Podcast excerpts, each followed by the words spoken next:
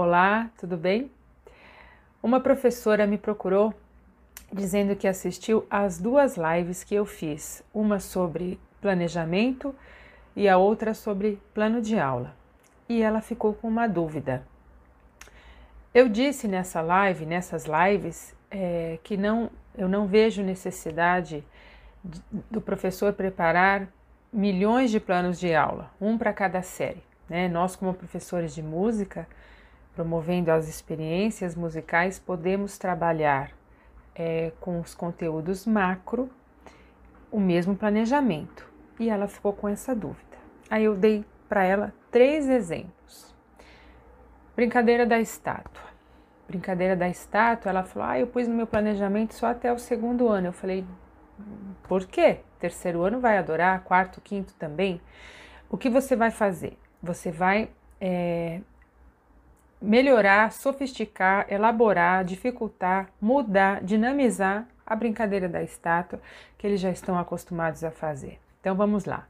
A criança pequena, você vai colocar a música do repertório que faça sentido para ela e ela vai dançar e parar quando a música parar. Ok. Crescer um pouquinho, você dá um instrumento para ela. Ela vai tocar junto com a música, a música parou, ela para e o instrumento também tem que ficar em silêncio. Se desenvolveu mais, propõe uma estátua ao contrário. Ela dança no silêncio da música e fica estátua quando a música está tocando, né? Já requer um outro pensamento e atenção.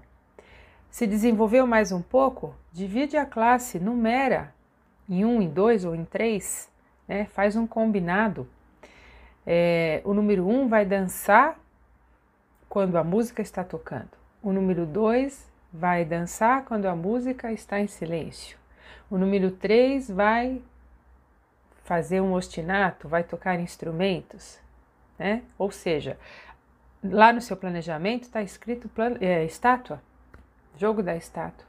Mas veja que é diferente. É claro que essa criança do terceiro, quarto e quinto ano vai adorar, né?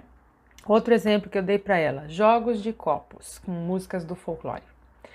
A criança pequena, no máximo, ela vai conseguir fazer uma palma, uma batida simples de copo.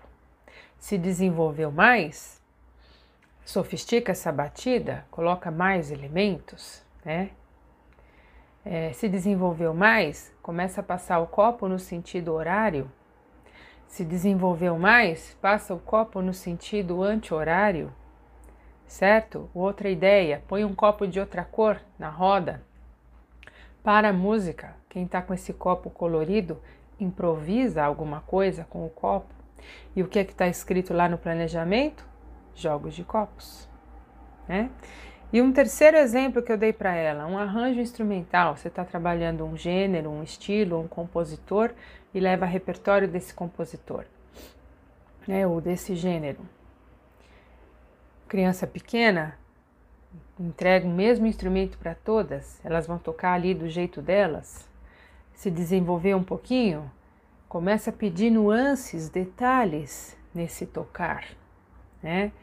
Se desenvolveu mais, divide a classe em, em dois grupos, por exemplo, trabalha com pergunta e resposta, se desenvolveu mais, coloca mais instrumentos, faz um naipe de tambor, um naipe de reco-reco, né? trabalha com a densidade, com a textura, trabalha com ostinatos. Veja, você vai colocando elementos. E o que é que está escrito no planejamento? Acompanhamento de canções ou arranjo instrumental, né? Para várias séries. Então perceba, né? Não é a mesma atividade, certo? tem a mesma essência, né? Mas é um fazer musical que é dinâmico, que é ativo, que é criativo.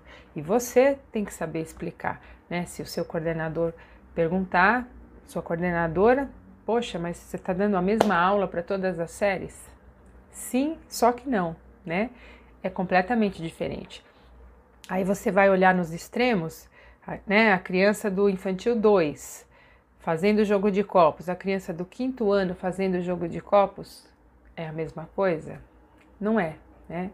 Então é, é nesse sentido que eu estou falando, relembrando é, o texto da Miriam Celeste Martins, os aprofundamentos, né, a linearidade é que faz a diferença, a linearidade vertical e não horizontal. Nós trabalhamos com aprofundamentos, certo?